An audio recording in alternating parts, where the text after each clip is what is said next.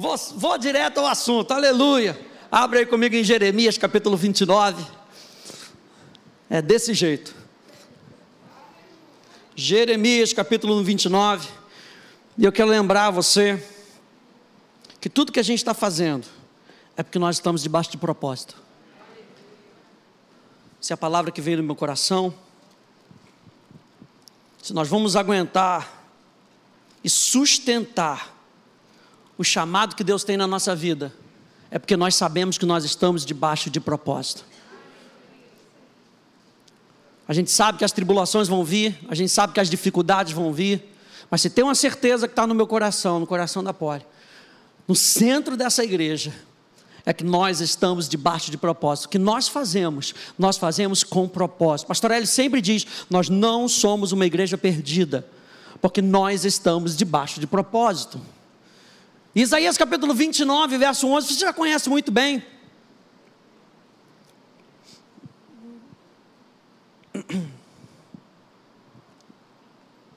É Jeremias, gente. É o profeta do lado, é o vizinho. Jeremias capítulo 29, verso 11 diz: Eu é que sei que pensamentos eu tenho a vosso respeito, diz o Senhor. Pensamentos de paz e não de mal, para vos dar o fim que vocês desejam. Eu acho interessante essa palavra, o plano. Eu é que sei que plano eu tenho. A palavra plano aqui no hebraico é a palavra marrachavá. E marrachavá, olha só o que significa: significa um plano, um pensamento e um propósito. Então Deus está falando para a gente: eu é que sei que planos eu tenho para você, que pensamentos eu tenho para você, que propósito que eu tenho para você. Aliás, isso é tema de matéria do nosso segundo ano enfatizando aqui o que o pastor Hélio disse, se você ainda não fez a escola, vem para cá, ainda está aberta. Eu ministro essa matéria a propósito divino na escola, que está aí para você assistir online. Então, gente, eu e você estamos debaixo de propósito. Eu e você estamos debaixo de um plano de Deus. Né? Descobrir o propósito dele para nós tem a ver com o conselho dele para nós. Você pegou isso no, no seu coração? Olha, para descobrir o propósito de Deus para a nossa vida, nós precisamos do conselho dele para nós. Nós precisamos da direção de Deus para a nossa. Sabe que é isso que sustenta a gente no dia mal, gente? É saber que aquela palavra que Deus me deu continua valendo até hoje. Que a palavra de Deus não volta vazia.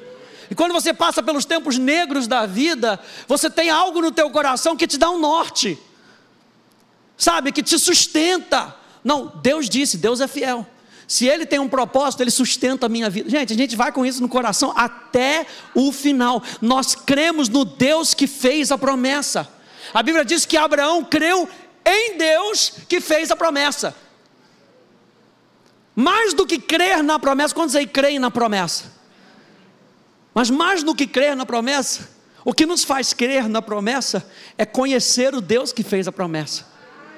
E esse Deus que fez a promessa diz que na promessa de Deus nós já temos o sim e já temos o amém. Já temos todo o sustento para a nossa vida, gente. Essa é a confiança do nosso coração todos os dias. Propósito é o que te dá razão para viver. Para que que nós vivemos? Aliás, deixa eu complementar, para quem nós vivemos? Você lembra do apóstolo Pedro? Para quem nós iremos? Jesus vai fazendo os testes com a nossa vida e vai provando a gente. Ele chega para os discípulos e diz: Vocês também querem me, me deixar? Muitos discípulos tinham deixado Jesus. E ele vira para os discípulos e fala: Vocês também querem me deixar? E Pedro, naquela inspiração, diz: Senhor, para quem nós iremos? Se só tu tens as palavras de vida eterna se só tu tens as palavras que alimentam o nosso coração, se só tu tens as palavras que atêm um fogo no nosso coração, que me dão mais paixão pelo Pai, porque Jesus veio para mostrar o Pai. Felipe chega para Jesus e fala: Mostra-nos o Pai. Jesus vira para Felipe e fala: Você não conhece, você não está me vendo? Quem me vê a mim, vê ao Pai. Crede pelo menos pelas mesmas obras que eu estou fazendo. Jesus veio para mostrar o Pai. O objetivo de Jesus era mostrar o reino do Pai, o pensamento do Pai. E é aquilo que a gente está vendo aqui nessa manhã. O propósito que nós devemos seguir é o propósito do Pai para a nossa vida. E esse é o conselho que o Espírito Santo tem para a nossa vida. O propósito, então, é o que te dá razão para viver. Não vamos nos esquecer que Ele é a nossa vida acima de tudo. Nosso propósito principal de tudo que a gente tem que ter é o nosso relacionamento com Ele. Preguei ontem, numa igreja, eu estava falando sobre isso, a valorização da presença de Deus, gente. É o que é mais importante que nós temos. Se nós vamos proteger, proteja o nosso coração, porque é dele que fluem as fontes da vida, e nós temos uma fonte da vida, porque a fonte se instalou em nós.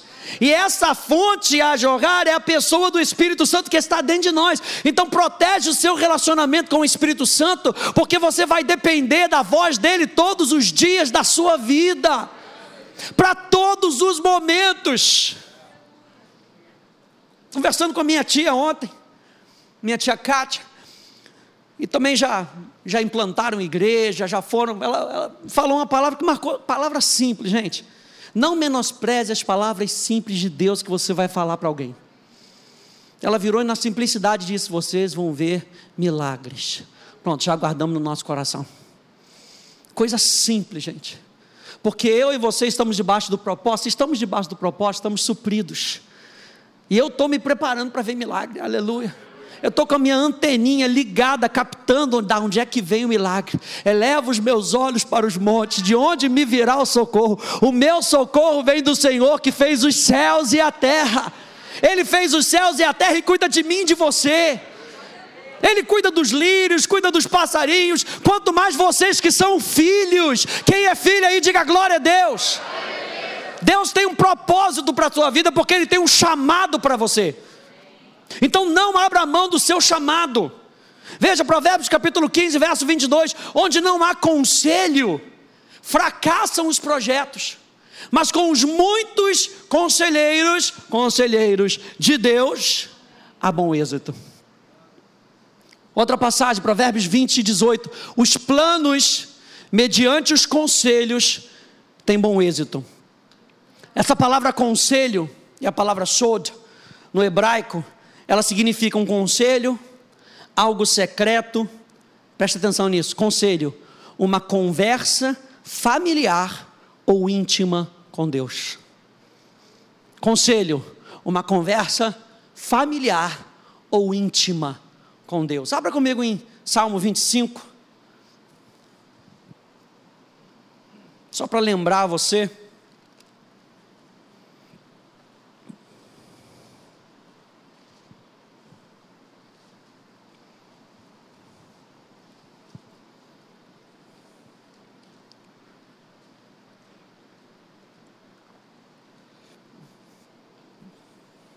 Aleluia.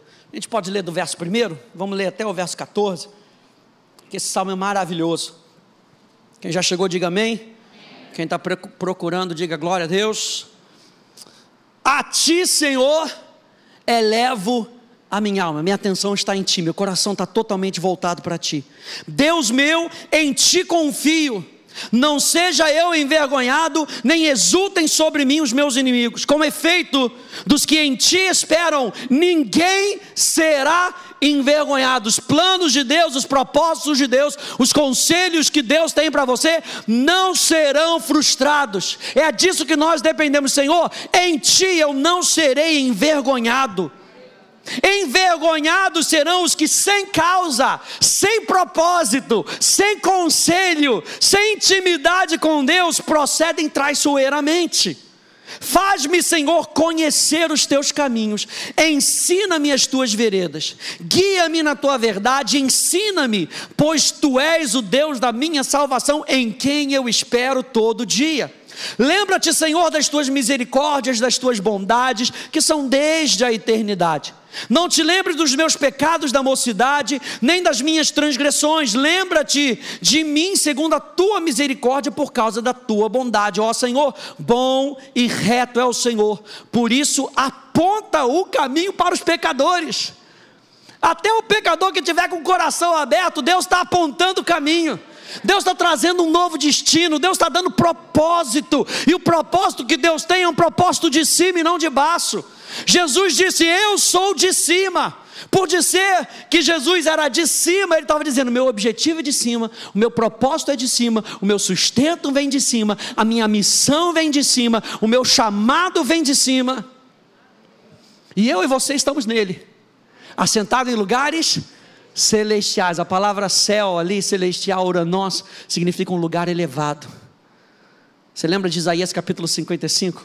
Os meus caminhos são mais elevados, são mais altos. Mas o que eu gosto de Isaías 55 é que o, o, o profeta complementa dizendo: Mas como vem a chuva? Como a chuva cai, o propósito pode ser elevado mas Ele mesmo te enche com esse propósito. E essa chuva vem para regar, essa chuva vem para produzir. O propósito que Deus tem para a sua vida tem a capacidade de gerar vida, porque a própria vida dele dentro de você. Então nós estamos na missão, nós estamos no propósito de sermos distribuidores de vida. Nós não somos daqueles que distribuem morte, palavras de morte, palavras de medo. Nós estamos no negócio de produzir vida vida, porque a vida de Deus já se instalou dentro de nós. Nós somos evangelistas do reino, nós somos embaixadores de Deus para ver os propósitos de Deus se cumprindo na nossa vida, e nós vamos e nós vamos animados. Quem está comigo? Aleluia. Vamos que vamos. Vira para o teu irmão e fala: Vamos que vamos. Terminei de ler ainda não, aleluia. Guia os humildes na justiça e ensina aos mansos o seu caminho. Todas as veredas do Senhor são misericórdia e verdade para os que guardam a sua aliança e os seus testemunhos por causa do teu nome, Senhor. Perdoa a minha iniquidade que é grande. Ao homem que teme ao Senhor, ele o instruirá no caminho que deve escolher. Na prosperidade repousará a sua alma e a sua descendência herdará a terra. A intimidade do Senhor é para os que o temem aos quais ele dará a conhecer a sua aliança, o seu conselho, através de uma conversa familiar ou íntima com Deus. E o que me veio no meu coração foi justamente dizer isso para você. Eu e você estamos debaixo de propósito. Então fica firme no propósito. Fica, fica estaca no propósito.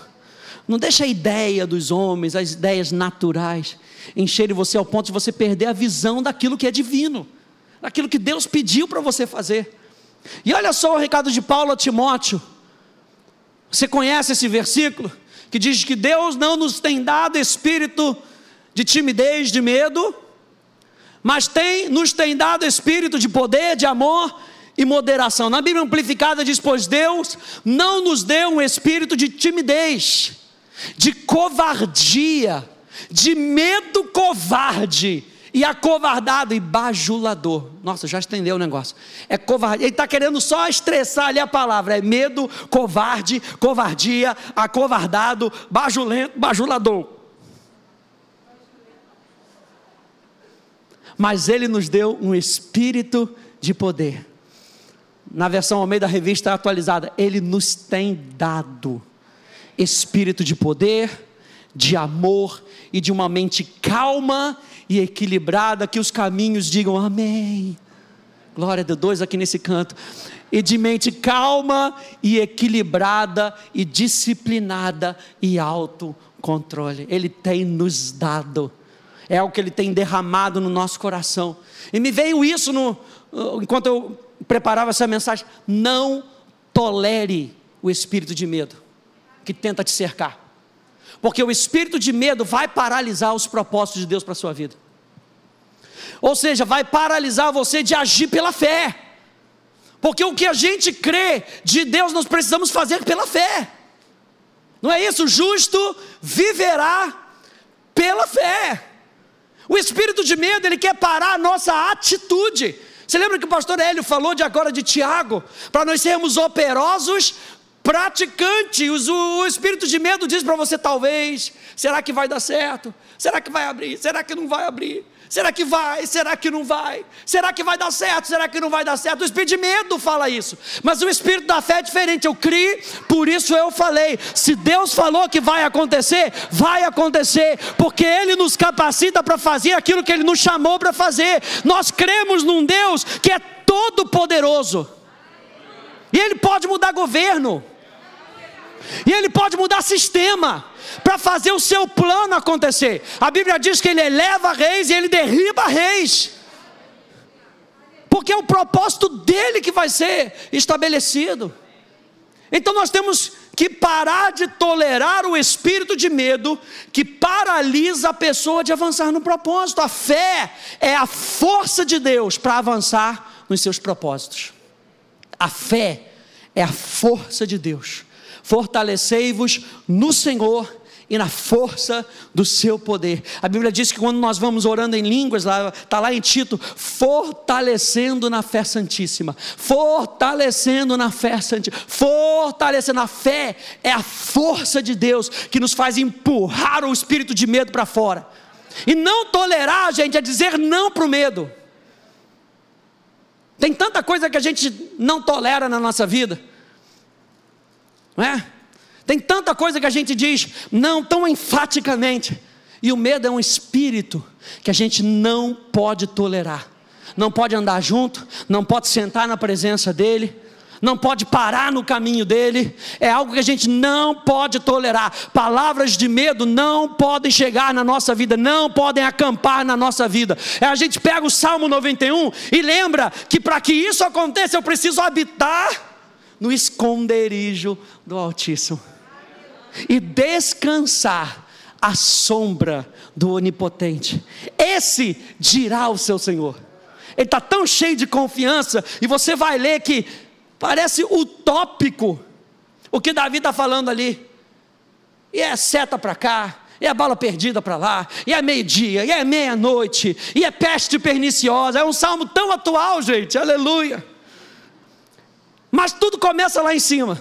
O que habita no esconderijo do Altíssimo e descansa à sombra. Sabe o que é descansar à sombra? É estar tá pertinho. Sabe aquela galinha que protege os seus pintinhos do gavião? Está tudo ali pertinho. Ele não fica só debaixo da asa, quer estar tá perto da mãe, quer estar tá perto da galinhazinha. E ela vai e chega perto e coloca as suas asas para o gavião não ver que tem pintinho ali. Ele te esconde.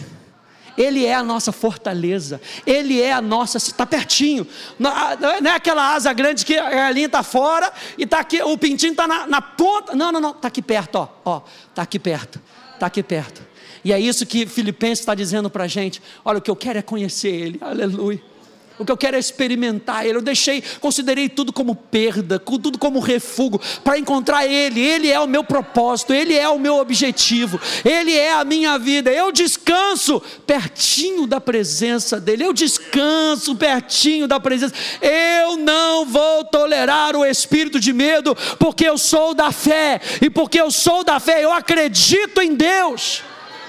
Quando você vai ler Hebreus capítulo 11, verso 6 os heróis da fé. Você vê no verso 5, Enoque andava com Deus. Enoque não andava de qualquer maneira, Enoque andava pertinho de Deus.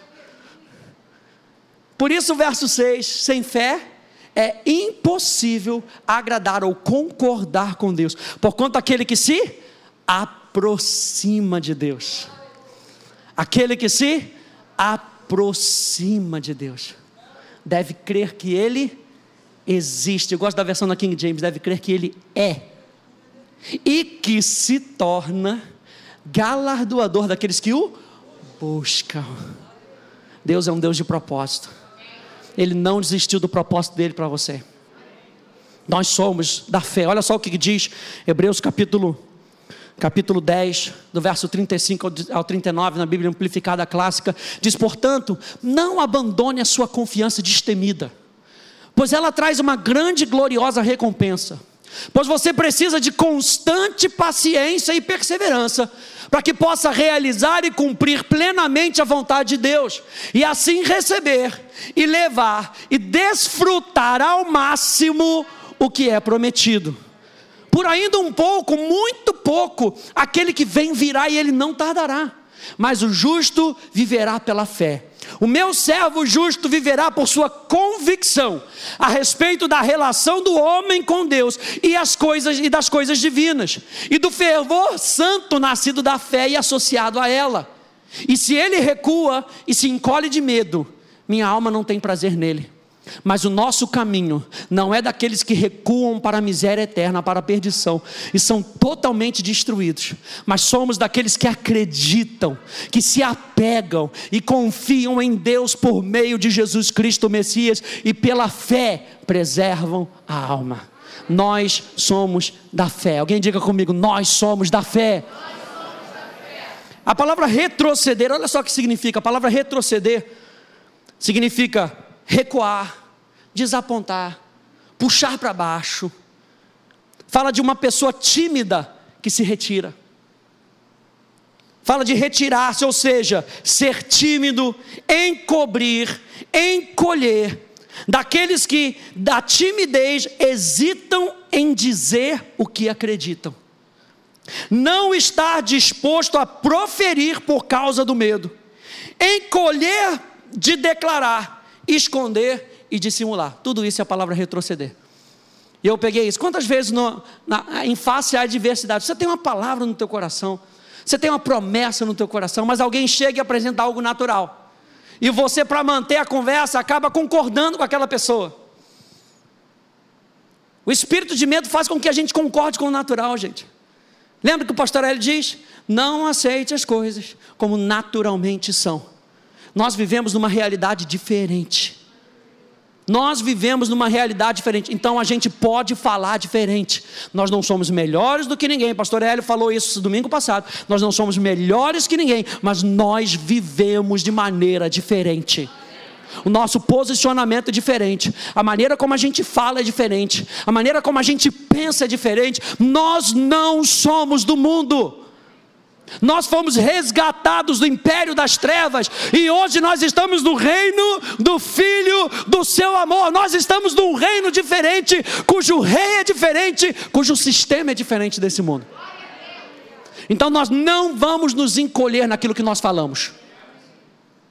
Se a situação vem querendo com que a gente concorde com ela, nós não vamos concordar. Aprenda a não tolerar o espírito do medo. Tome uma posição no seu coração a não tolerar o espírito do medo. Ele não nos tem dado o espírito do medo, não vem dele, não vem de Deus. Nós precisamos então, para terminar, de algumas certezas para avançarmos e não pararmos no meio do caminho. Pregação para nós nessa manhã. Algumas certezas que a gente encontra aí em 2 Timóteo. A primeira delas é que Ele tem nos dado, ou Ele tem se dado. Isso falou muito forte no meu coração quando eu li 2 Timóteo. Ele não nos tem dado espírito de covardia, mas tem nos dado espírito de poder. Que espírito de poder é esse?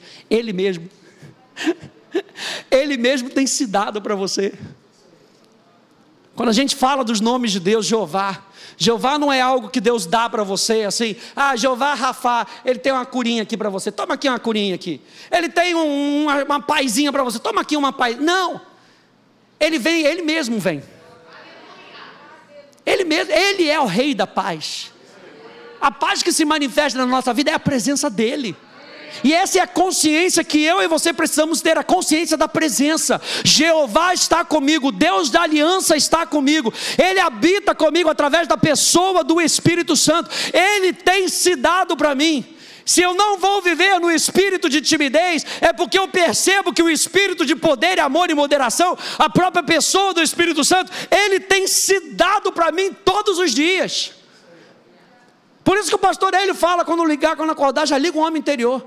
Já, já pega a consciência de que Deus está contigo. Ele acordou contigo, foi dormir contigo e ficou ali do teu lado enquanto você rolava na cama, né? Tirava, tirava a coberta da sua esposa, aleluia, fala a Deus. Ele estava ali, cobrindo ela com as suas penas, aleluia. Ele está com você, ele tem se dado. Primeira coisa que eu preciso que você entenda, que a gente precisa entender, ele tem se dado para nós. Não foi só em Jesus, não. Não foi só o Pai que deu o seu único filho, o seu amado filho, para que todo aquele que nele crê não pereça, mas tenha vida. Não foi só naquele momento, não. O próprio Deus todo dia tem se dado para você, através de uma presença, através de uma palavra, através de uma palavra de uma outra pessoa, cujo está cheio de Deus para você. ele tem se dado.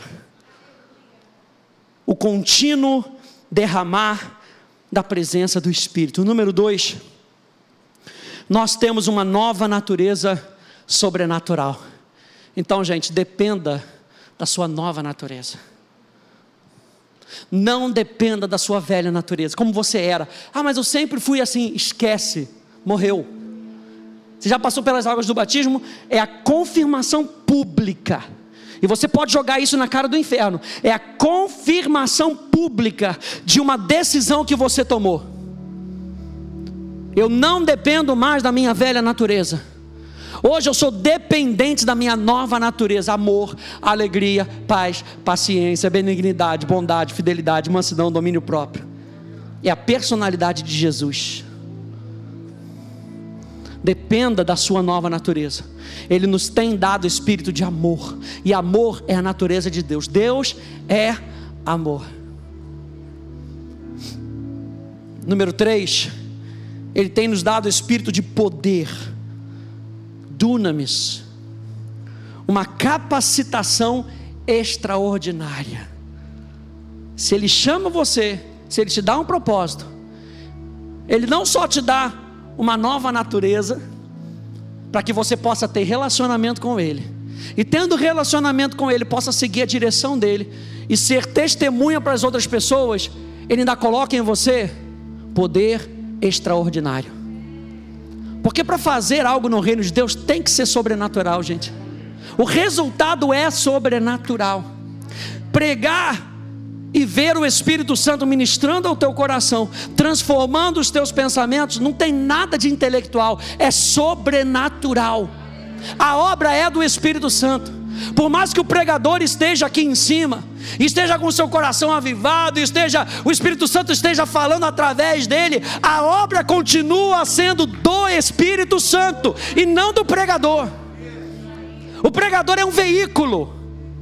E a gente ora e se prepara para que a gente atrapalhe menos. Mas a obra é do Espírito Santo. Então, reconheça que você depende do sobrenatural. Reconheça que você depende do sobrenatural. Que por mais que Deus tenha te dado talentos, dons, não chegue nem perto daquilo que Deus pode fazer através de você. Eu fico pensando Maria. Quem era Maria? Bíblia diz que era uma mulher cheia de graça, foi agraciada. Apareceu o anjo Gabriel para ela e perguntou: Maria, quer fazer parte dos propósitos? A gente encontrou um coração próprio. O céu encontrou um coração próprio. Deus enviou o anjo Gabriel para dizer: Aleluia. Ele encontrou um coração próprio. E ele te pergunta hoje: topa? Topa fazer parte? E Maria deu aquela titubeada. Como é que vai ser? Não estou entendendo. Estou entendendo. Como é que vai ser? Mas o anjo fala: Não, não se preocupa. Descerá sobre ti o Espírito Santo, e o poder do Altíssimo te envolverá. Reconheça que nós dependemos do sobrenatural.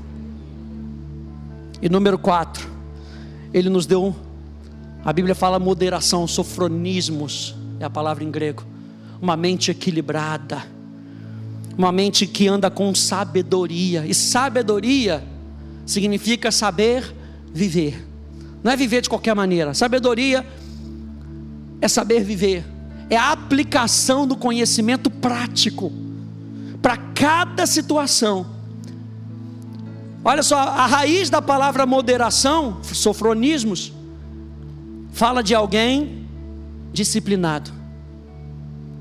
Portanto, a última coisa, cuida da sua mente. Você sabe que ele tem se dado para você, que a gente vai depender da nova natureza, nós vamos reconhecer que nós dependemos do sobrenatural, mas nós também não podemos esquecer da nossa mente. A Bíblia diz para a gente renovar a nossa mente. para que a gente possa experimentar. O que Deus quer com que você experimente aquilo que Ele disse que você pode experimentar. É o desejo de Deus te presentear. Veja Colossenses capítulo 3. Não botei aqui não. Mas deixa eu ler aqui para você. Colossenses capítulo 3, deve estar na tela, para você que nos acompanha. E diz assim: fixem as suas mentes e as mantenham fixas no que está acima. Fixem e mantenham fixas. Olha o propósito. Fique firme no propósito. Fixe e mantenham fixas as suas mentes no que está acima, nas coisas mais elevadas, não nas coisas que estão na terra. Pois no que diz respeito a esse mundo, vocês morreram, e a sua nova e real vida está escondida em Cristo, em Deus.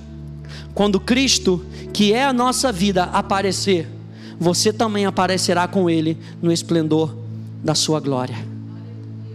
No final das contas, Conte com a paz de Deus, a certeza de que tudo vai bem.